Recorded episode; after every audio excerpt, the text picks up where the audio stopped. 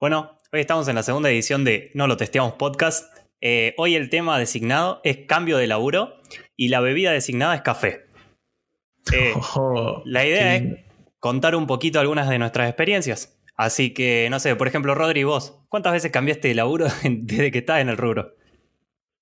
Bueno, podría decirte que alrededor de 10 veces eh, he hecho el cambio de laburo. Eh, entre emprendimientos propios y trabajos en relación de dependencia o como contractor, pasé por, por varias de esas. Este, mm, así que estoy, estoy ahora eh, sin buscar cambiar de trabajo, pero, pero ya 10 veces me, me han curtido un poco. ¿Vos, Bocha? Para, para, antes que nada, como para, para dar un poco de contexto dónde, dónde estamos parados. ¿Cuándo, o sea, ¿cuándo arrancaste? ¿En qué año? Y yo arranqué en 2008, más o menos, eh, con emprendimientos propios, dando clases particulares de programación. Y después el primer trabajo en relación de dependencia fue 2012. Piola, muy piola. Es una banda que estás laburando, sí, sí. Eh, yo arranqué en el 2016. Estaba estudiando todavía programación, me acuerdo. Y arranqué mi, mi primer laburo. eh, y cambié unas seis veces en cuatro años. Es una locura. O sea, la gente siempre me suele preguntar por qué cambio tanto de laburo, por qué siempre tengo, por qué soy tan inestable. Es más, me acuerdo que cuando conocí a, a mi novia, eh, su familia me dijo, sos un inestable, chabón, ¿por qué cambias tanto de laburo? Es que la Eh. gente no entiende que el rubro info- el informático o el rubro IT, estar más de dos años en una empresa es, es algo fuera de serie, digamos. Mal. O sea, yo Sí, todavía- creo que es como medio, medio como que te como que te hace estancarte, ¿no? Es como va, yo lo veo como un signo medio raro, pero es uno, igual una opinión personal. Veo como que si alguien está cuatro años en una empresa es raro, no Como que no avanzó, ¿no? Claro, es como que se quedó ahí en un lugar de comodidad y no y nunca quiso ir por, por algo más, digamos. Sí, sí, sí, totalmente. Che, ¿y vos, Ata, cuántas veces cambiaste? Eh, no sé, yo. Y más o menos unas seis veces, siete veces en estos últimos años. Yo arranqué como en el 2015. Estamos palo y Y palo. sí, ¿eh? he pasado como, como por siete, siete, ocho empresas. es más, siempre, siempre que hablo con, con recruiters, siempre que, está, que estoy, digamos, en procesos de selección o que estuve, bueno, eh, siempre sacan el tema, siempre me preguntan. Y es como que los recruiters mismos, digamos, no se, no se actualizan o no, no se dan cuenta que están reclutando gente en el ambiente IT y que en ambiente IT es como muy común saltar y saltar de empresas. Sí. Porque creo, creo igual que es algo normal, digamos. Es como si vos estás, si, si vos sos un profesional que está muy demandado, digamos, si tu, si tu profesión está muy demandada y tenés la posibilidad de saltar y de mejorar constantemente eh, tu, ya sea tu sueldo, tu posición, lo que sea, tus beneficios, mm, yo no veo el, el motivo del por qué no hacerlo, ¿no? Otra Sí. cosa es convertirse ya en un, en un mercenario del código, este término que se ha acuñado en estos últimos años, de decir, no, no, bueno, yo me voy por, por no me importa nada, contar que me paguen dos pesos más, yo me voy y te dejo en banda. Claro. Eh, A mí me parece, este- que, me parece que tiene que ver con respecto a- al, al hecho de que antes había gente que se, eh, se jubilaba del trabajo en el que había empezado Sí. cuando tenía 18 años, ¿entendés? Sí, creo Eso que, pasado mucho. Creo que eso lo lleva mucho al punto en el que, por ejemplo, yo estoy seguro que si ustedes hablan con sus viejos y, y le dicen, che, voy a cambiar de laburo, o me voy a ir a otra empresa, o estoy buscando una oportunidad nueva, o lo que sea, te miran como diciendo, ¿por qué? Si estás bien donde estás, si Claro, tenés para ¿te comer. echaron? Claro.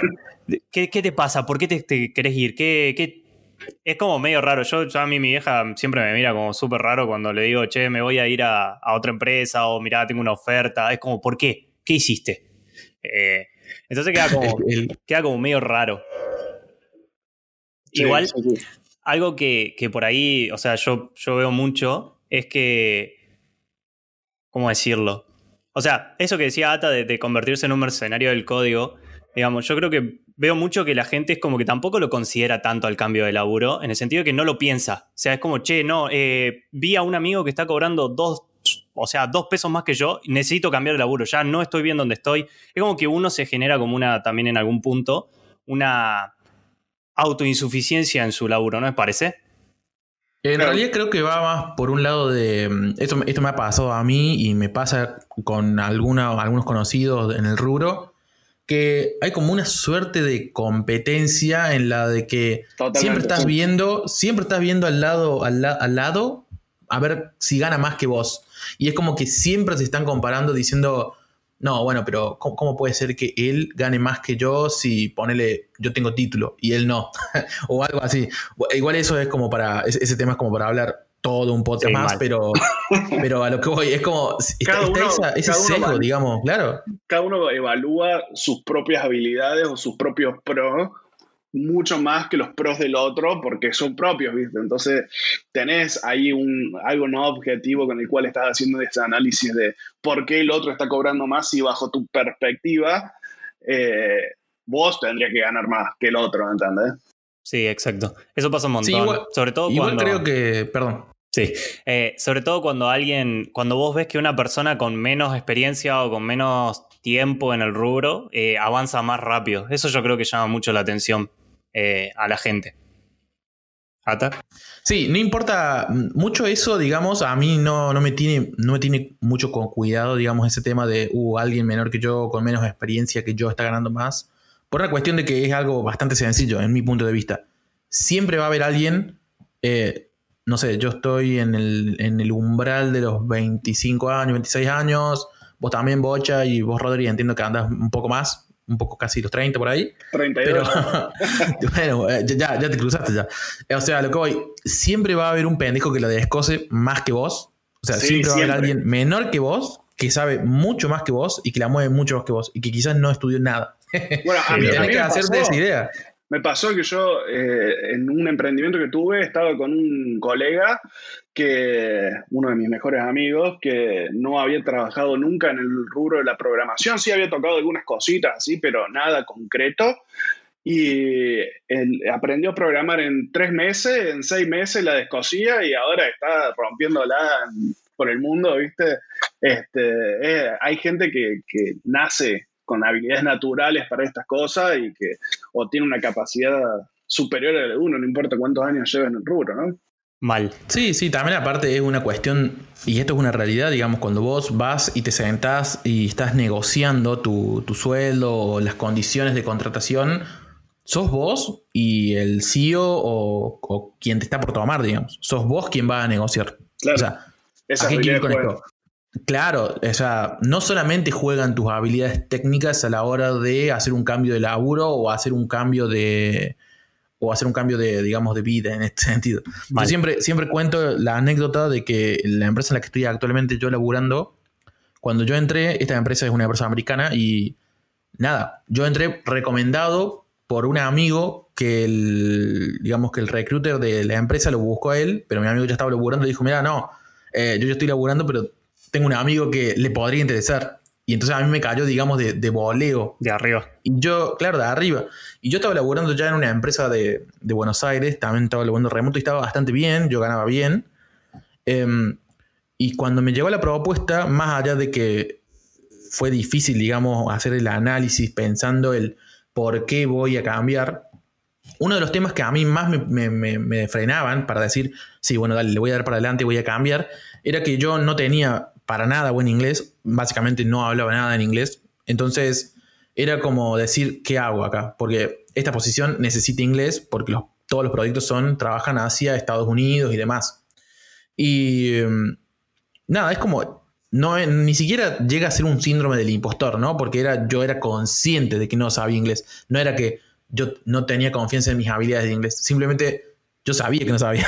Entonces era, fue difícil cambiar. Yo, yo estuve con vos en el proyecto en el que entraste tu primer trabajo y, te digo que sí, no hablabas bien inglés, pero la comprensión tuya era suficiente como para mantener el tipo de conversaciones que uno mantiene en inglés. Me parece que hay un, mito ahí respecto a no, no, no sé suficiente inglés, eh, entonces no me van a tomar. Yo creo que mientras puedas comprender el inglés y decir dos o tres palabras, es más que suficiente para eh, estar en un trabajo que se hable inglés en, tiempo continuo, digamos. No, es, algo limitante para mí. Ahora, volviendo un poco a, esto que decía Ata, es cierto que cuando, cuando te llega una propuesta de laburo, por ahí a mí me pasa que por ahí lo primero que uno ve es cuánta plata te tiran, ¿no? O sea, vos como que te cerrás a, che, me tiraron este monto. Uh, está re buena la propuesta, cierra. Y capaz del otro lado hay un montón de cosas que vos no estás evaluando. A mí me pasó, yo estoy recientemente por cambiar de laburo, o sea, la semana que viene es mi, mi lapso de cambio. Eh, y me pasó eso, que cuando me llegó la propuesta era muy interesante económicamente, pero no era a nivel de, o sea, pero a nivel de, beneficios y de otras cosas también estaba buena, porque tenía otras posibilidades, eh, tenía otros clientes, iba a trabajar con otras tecnologías que me interesaban un poco más. Es como que por ahí eh, la gente se cierra mucho, yo veo que todos nos cerramos mucho a lo que es la propuesta económica, y por ahí lo económico no es tan importante. Yo creo que ahí vos, Rodri, tenés una experiencia bastante interesante para contar eh, de algo que te pasó cambiando de laburo por una propuesta económica y que por ahí me parece que no valoraste tanto el tema de los beneficios que ya tenías en el lugar en el que estabas. Eh, no sé si lo querés contar así más abiertamente. Mira, a mí me pasó que yo estaba trabajando en la empresa en la que estoy ahora, de hecho, eh, y me llegó una propuesta económica por el doble de la plata que estaba cobrando en la empresa en la que estoy y agarré los bártulos y me fui corriendo y la verdad que yo estaba súper cómodo en la empresa, eh, todo, me, gustaba todo el contexto de la empresa, pero me dejé seducir por la plata. Y cuando estaba en, ese, cuando hice el cambio, estaba en esa empresa, eh, me mataban con el control, me respiraban en la nuca todo el tiempo, eh, me, me, hacían compartir la pantalla y programar con el CTO de la empresa ahí en vivo y en directo mientras en mi día a día, digamos, evaluaciones de desempeño una vez por semana, o sea, una locura, un nivel de control terrible y, y, llegó un punto que era todos los días, 11 de la noche, seguía programando, eh, tenía mi familia que se iba a dormir y yo seguía programando, ¿entendés? Y dije, no, esto, esto fue, lo mato. Y, y agarré y me contacté con la empresa en la que estaba trabajando antes de irme y dije, che, me toman de vuelta, me dijeron de una, y bueno, ahora estoy de vuelta acá. que es la, empresa donde, para, como para aclarar, es la empresa donde estamos trabajando todo, ¿no? Eh, Igual convengamos que vos estabas en ese, en ese punto, Rodri, estabas laburando en, eh, a otro nivel, ¿no? Era una, una empresa de Silicon Valley, eh, te estaban ofreciendo básicamente equity, o sea, era, era, otro tipo de contratación, era una empresa de producto, era distinto. Sí, sí, no era una software factory. Claro, no, no era la típica software factory en la que no, no quiero, no quiero usar, no quiero decir es más relajado porque para nada es más relajado. Nada. Pero es diferente la regla del juego. Es totalmente diferente la regla del juego cuando ya laburas a ese nivel. Eh, es como ya estás en otro lado. Igual es, una, cuestión de escala también, ¿no? Porque era, eran cinco personas en Estados Unidos y yo acá y un backend en, el, en Buenos Aires. Entonces era, era, era muy chiquita la empresa y era algo nuevo para ellos, entonces me parece que tenía que ver con eso, con, la escala de la empresa, la madurez que tenía, y aparte estaban en una serie de ronda de inversión que le estaban por poner 10 palos, entonces también estaban muy impresionados por eso. Sí, no era el momento para mí estar en esa empresa. Y pasa que también, o sea, también depende de uno, lo, depende de lo que vos buscás eh, a nivel de laburo. Por ejemplo, yo ahora me estoy pasando a una, a una empresa que también es tipo una software factory y, pero me interesa mucho más el producto, digamos. Yo veo que, en ese sentido esto como más copado. O sea, tiene como un cierre más, más, no sé, es como que es más para clientes y no tanto para organizaciones. Eh, creo que también va mucho por ahí, por lo que uno quiere hacer o lo que vos tenés ganas de, de, elaborar. O sea, si vos a vos no te importa lo que hagas, contar de hacer, no sé, una tecnología, por ejemplo, Angular, eh, te va a, cambiar a cualquier empresa que tenga Angular o que te deje hacer Angular. Pero cuando por ahí también, por ejemplo, yo estuve trabajando en una, en una empresa que tenía su propio producto y era como que me gustaba porque vos te sentís como más dueño, tenés como más eh, ownership de las cosas que estás haciendo, podés tomar decisiones sobre la arquitectura y sabés que eso va a afectar a un producto y va a afectar a un montón de usuarios. Es como que es distinto cuando vos estás trabajando por un producto tercerizado eh, o algo que por ahí no tiene tanta, no tenés tanta visión, me parece. Sí, eh, igual creo, ojo, ¿no? Eso, eso, ese punto que acabas de tocar, Bocha, creo que va muy alineado a tu madurez como profesional, en mi punto de vista. Porque creo que cuando vos comenzás, eh, la realidad es que alcanzar ese primer laburo en IT por ahí no es tan sencillo como se vende. E, es una, es una realidad porque las empresas tienen un problema que es como no quieren contratar juniors, quieren contratar solamente seniors. Y quieren pagarle como junior, por lo general. Y, en y bueno, pero de algún lado tienen que salir los juniors, ¿no? Alguien tiene que invertir en generar esa, esa, base de, de, desarrolladores de recursos, por decirlo de alguna forma, para que después crezcan y sean lo que vos necesitas en tu organización, digamos. Sí, exacto. No todas las organizaciones pueden contratar solamente seniors. Bueno, ahí me parece que, que, tiene que ver con una, eh, primero, una escala de la empresa en la que estás y el nivel de los clientes que tiene la empresa. Yo veo muchas empresas locales argentinas, sobre todo en Córdoba, que contratan juniors, pero porque es lo único que pueden pagar por los clientes que tienen, ¿entendés? Entonces se dicen empresas escuela, pero es porque no pueden pagar un senior, ¿entendés? Y, y también está bueno porque si no, los juniors nunca tendrían dónde empezar a trabajar. Pasa que en algún lado hay que empezar, digamos, o sea, igual estamos hablando de juniors cuando en realidad la mayoría de las empresas los considera trainee y es, o sea, lo que dice Ata, a mí me parece que eso es súper importante. Es re difícil conseguir tu primer laburo en Haití. Todo el mundo te lo vende como si yo cambié de laburo 10 veces, yo cambié de laburo 15, yo cambié de laburo 3. Eh, y en realidad, la patada inicial, o sea, el kickoff este de, che, conseguí mi primer laburo, es alto bardo. O sea, yo me acuerdo del mío, fue súper complicado. No, pero lo que pasa es que es verdad lo de, los cambios de laburo, pero eso llega solamente después de que ya, de que ya conseguiste esa primera experiencia, digamos. después de que ya, ya rompiste el hielo, como decirlo así. Rompiste el hielo con la industria, lograste tu primera contratación. A partir de ahí es cuando comienza esa fábula que hay últimamente de que uh, te explotan en LinkedIn con propuestas de laburo, que todo el tiempo que, viste esto que dicen de que no, no, yo, yo pongo una keyword en la descripción de mi LinkedIn y si el recruiter no me lo pone, no me lo pone en el chat, lo ignoro. Es como, ah, bueno, sos una estrella. claro, sos un, unicornio. pero eso solamente pasa cuando, cuando ya tenés un cierto nivel de seniority. No es que apenas comenzás a trabajar en IT, tenés eso. No, eh, creo que eso es un mito y hay que ser cuidadoso. Eh, yo estoy con cuando se venden estas historias de superación en las que dicen, no, sí, metete en Haití y vas a cambiar tu vida a 180 grados y en seis meses vas a ser millonario, vas a estar ganando en dólares. Hay como mucha fábula, ¿no? En eso hay como mucho, mucho humo que justamente está impulsado por empresas que tienen, que tienen digamos, eh, interés en que, eso, en que eso sea como el voz populis. Sí. Yo estoy totalmente en contra de eso, pero hay, que tener cuidado, digamos. Hay que tener cuidado porque no. Primero, no es fácil entrar, como dijimos. Y después tampoco es fácil estar en esa situación, aunque parezca contradictorio. No es fácil estar en esa situación en la que todo el tiempo te están llegando propuestas o todo el tiempo te están llegando mejores propuestas, digamos. Sí, Por eso como que te saca tu foco un poco, ¿no? Sí, hay una realidad. Yo, a ver, ya que mencionás eso, yo tengo la de Keyword. Eh, un amigo me lo, me lo comentó y me pareció que estaba bastante interesante.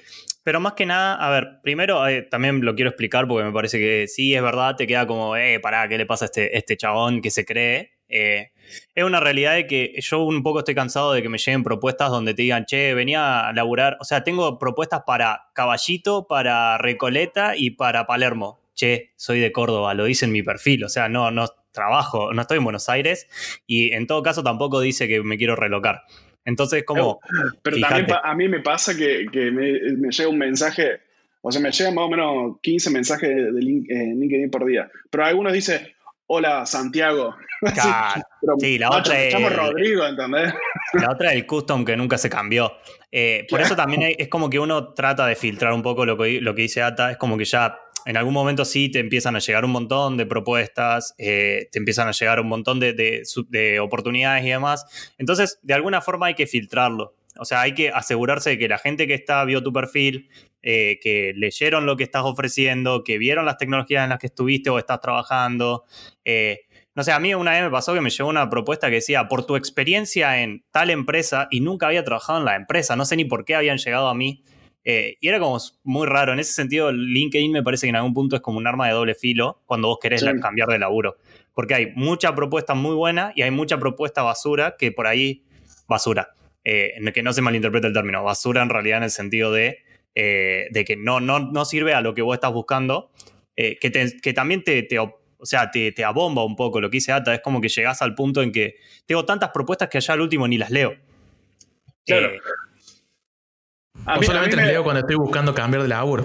Claro. Una de dos, nada más, si no, no me importa. Qué bajón que parece que, contestar al, al, chabón de LinkedIn tres semanas después. Che, ¿cómo andás? Vos sabés que la propuesta esta que me pasaste está buena. claro. A mí me parece que hay etapas de, de, cada persona, ¿no? O sea, yo te doy mi ejemplo. Cuando empecé a trabajar en relación de dependencia, eh, lo que buscaba era un mejor nivel económico, ¿no? Porque es como que eh, lo que ganaba no era suficiente como para sentirme cómodo con mi vida. Este, entonces buscaba el cambio por, eh, digamos, por una mejor oferta, una mejor oferta económica. Y también se te encontrás en la situación en la que, che, bueno, pero no sos tan competitivo a nivel, a nivel profesional como para ponerte en, en estrellita. Entonces, medio que tomás cualquier cosa que sea mejor económicamente, ¿no? Pero después, bueno, a medida que vas creciendo, vas eh, superando ciertas etapas. Para mí hay un umbral, que para cada uno va a ser diferente, pero un umbral económico en el que a partir de ese umbral ya empezás a evaluar otras cosas que no son necesariamente lo económico, ¿no? Sino que empezás a evaluar, eh, eh, no sé, el proyecto, el producto, las tecnologías, el ambiente laboral, los beneficios de, trabajar remoto o no, de oficina o no, ¿viste? Empezás a evaluar otras cosas, pero bueno, al principio, el inicial, predomina lo económico. Sí, yo creo que es depende de la etapa de cada uno también. O sea, a veces, si vos por ahí te podés llegar a bancar eh, un sueldo un poco más bajo por una empresa donde estás bien. Eh, por ejemplo, a ver, yo, esta es mi experiencia personal en cuanto a laburo.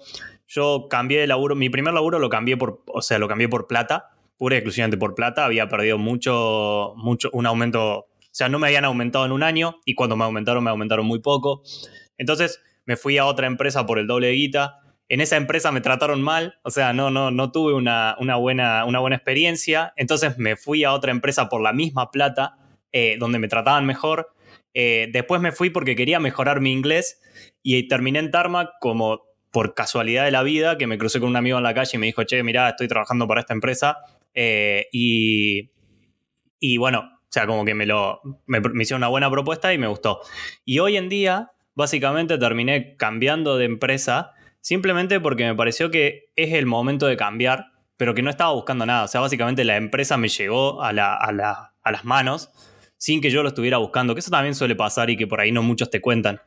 Cuando vos estás queriendo cambiar de laburo, es súper complicado porque es como que todas las puertas se te van cerrando, porque vos estás como, querés cambiar de laburo, entonces vos estás buscando a los recruiters, vos estás como más atento y demás, y, por ahí es como que uno la, no sé, es como que alejás las propuestas. En cambio, cuando vos no estás buscando laburo, es como que te llegan más, ¿no les parece? O sea, a mí me, suele pasar sí, eso. creo que en realidad yo lo veo como que mm, cuando no estás buscando nada, simplemente es cuando, bueno, particularmente yo, cuando no estuve buscando laburo, me llegaron mis mejores propuestas. Y los mejores laburos que he conseguido, los conseguí eh, no estando en búsqueda activa. Simplemente me, me, llegaron, digamos.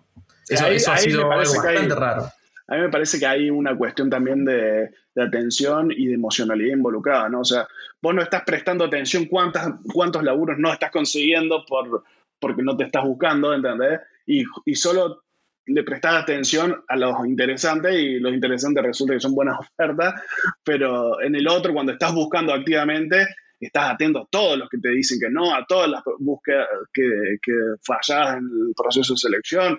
Este, entonces, es como que, y también hay una emocionalidad mucho más, una expectativa mucho más alta cuando estás activamente buscando. Me parece que, que hay un poco de las dos, ¿no? De decir, che, sí. me llegan propuestas interesantes cuando no busco, pero en realidad también no estás prestando atención a todas las que no se te están dando, digamos, ¿no?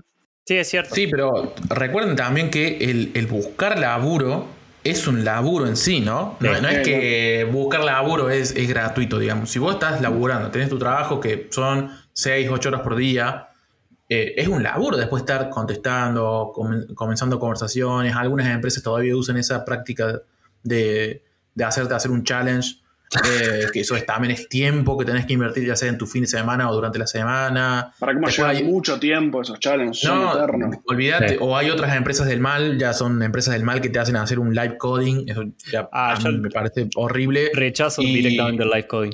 Es como, no, entiendo qué es lo que quieren encontrar o buscar con esa práctica. Es como es re idiota, en mi punto de vista, es, esas son las empresas que para mí el día de mañana te van a poner algún, alguna extensión del navegador y ver qué, estás haciendo en la, pantalla. ¿Viste cómo hace um, creo que es? Award, no, me acuerdo. ¿Cuál es la que le dicen la picadora de carne?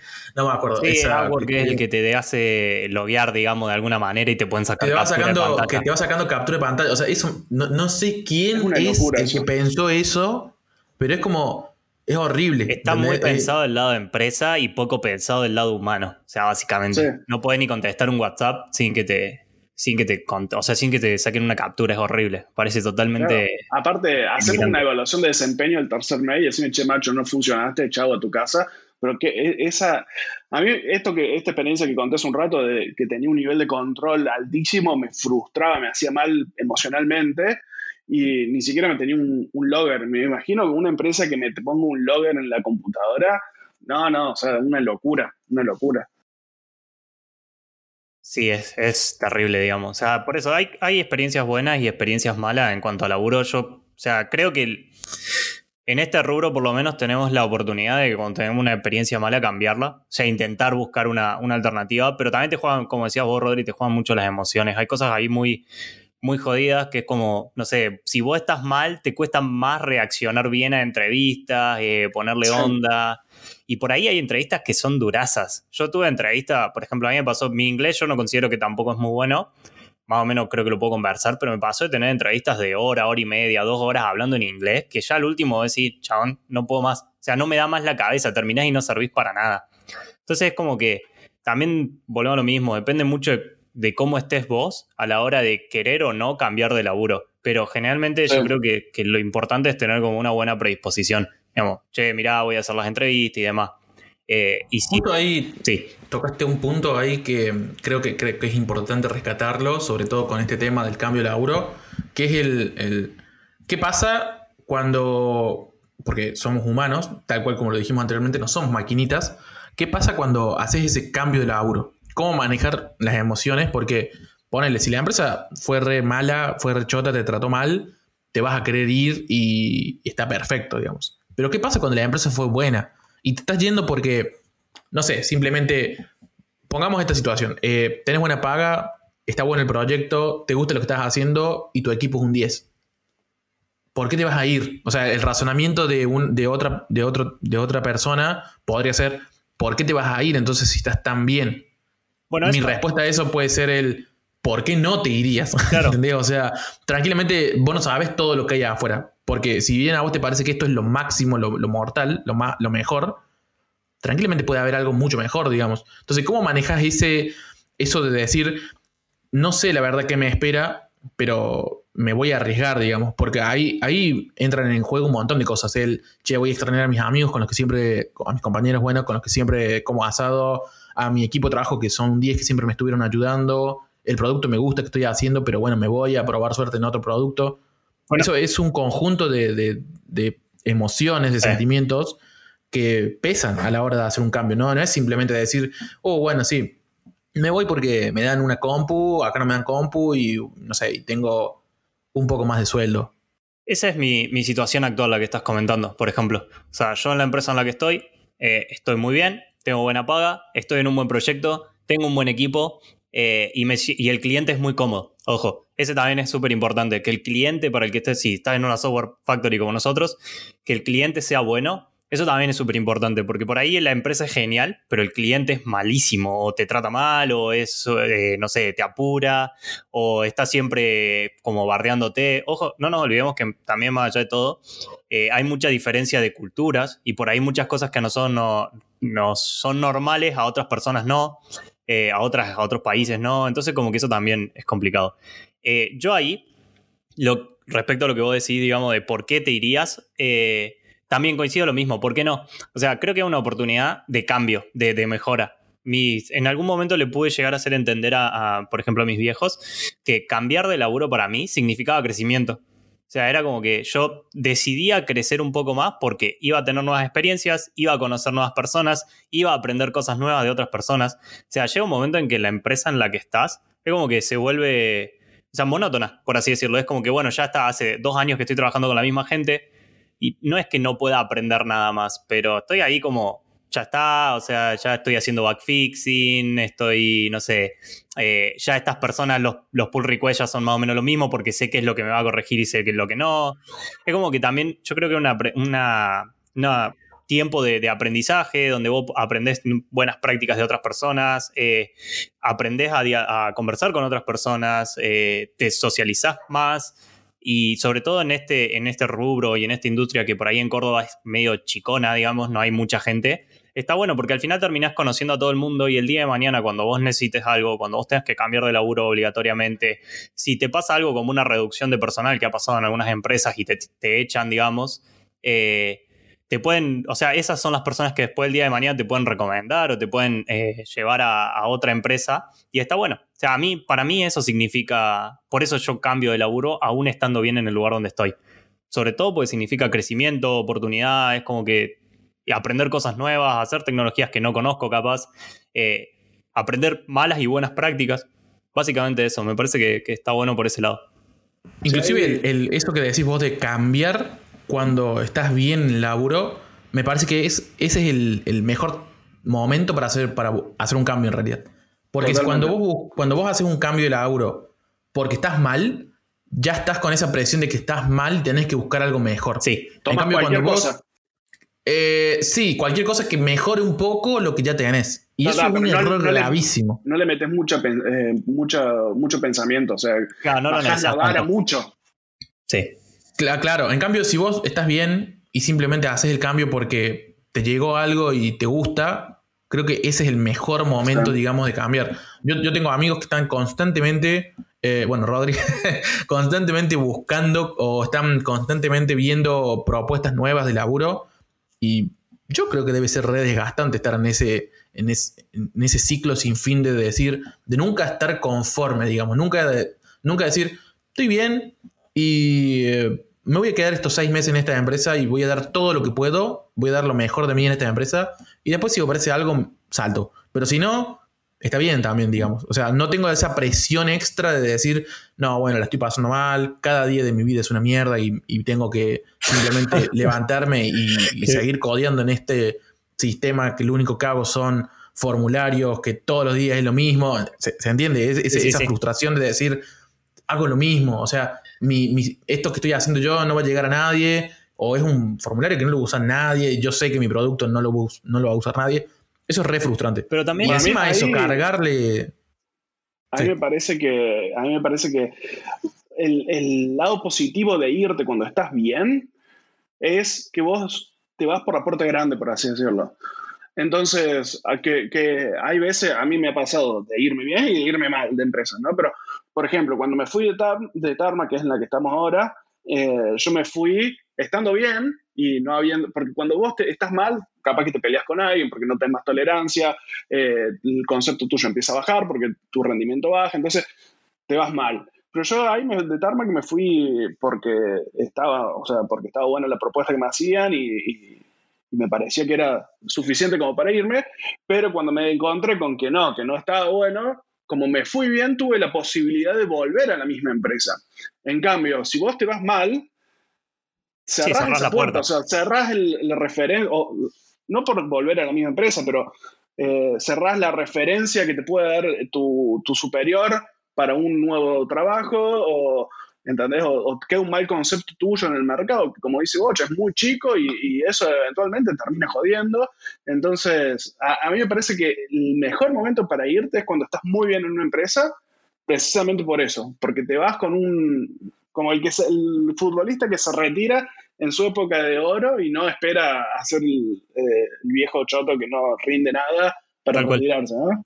Sí, no hay, yo para mí en eso coincido, no hay que estirarla tanto. A ver, en el sentido de sí, lo tenés que analizar, a ver que del otro lado no te vayas a un lugar que tampoco te convenga. Lo que a vos te pasó, Rodri, como un bajón, porque por ahí uno se arriesga, digamos, también. O sea, más allá de que ellos lo vean como, che, vos te estás yendo a un lugar mejor o, te estás yendo por más plata o lo que sea, vos te estás arriesgando porque vos sabés que, o sea, es el típico dicho de mejor malo conocido que bueno por conocer, ¿no? O sea, vos ya sabés dónde estás, puede tener sus cosas buenas y sus cosas malas, pero ya vos lo conocés, sabés cómo tratar con la gente, sabés qué problemas o no puede tener, lo demás.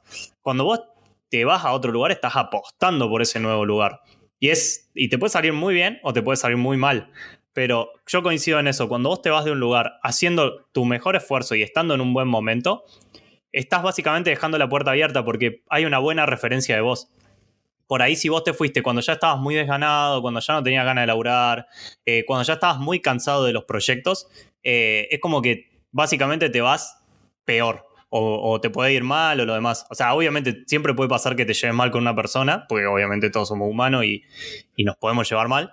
Eh, y eso sea todo un problema. Yo conozco casos de gente que se ha ido de empresa llevándose mal con, con los jefes y demás y es un bajón.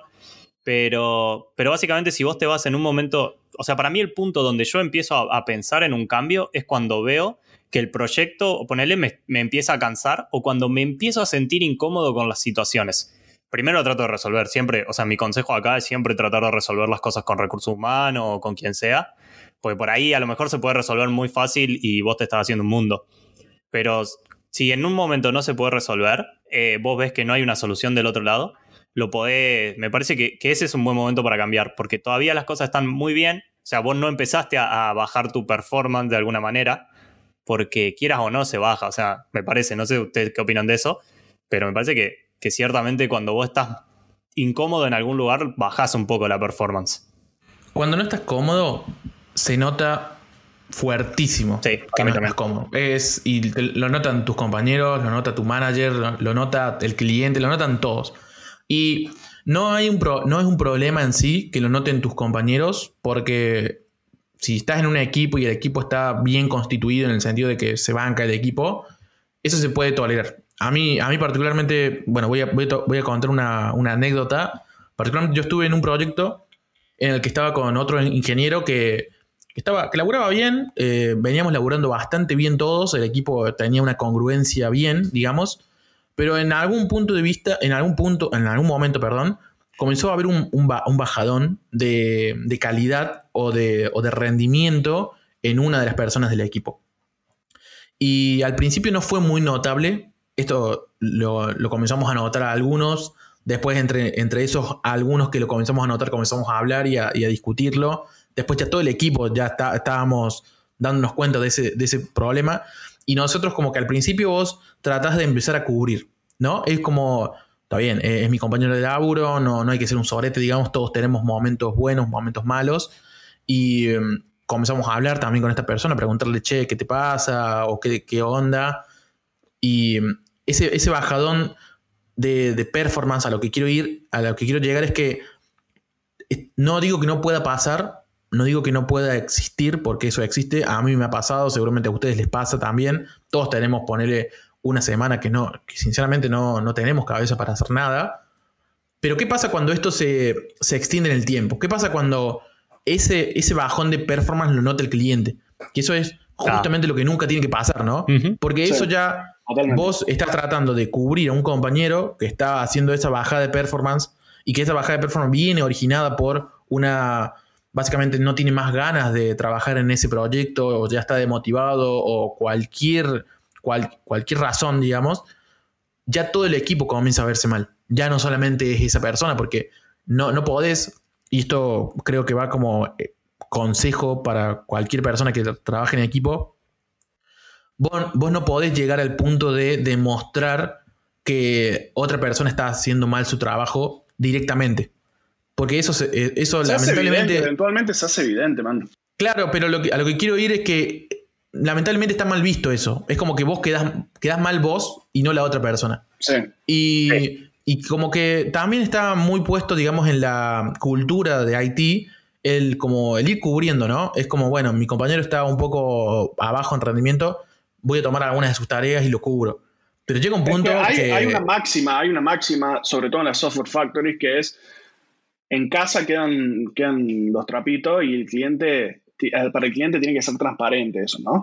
El tema es que llega, llega, un nivel de, de, desfasaje en performance o en, en, actitudes que eventualmente el cliente lo termina notando. Y ahí es cuando esa persona o tiene que hacer una retrospectiva muy grande respecto a su actitud y cambiarla, o es cuando esa persona también se encuentra en una situación en la que está más allá del bien y el mal y, está tirando currículum por todos lados y, y, se termina yendo, ¿no?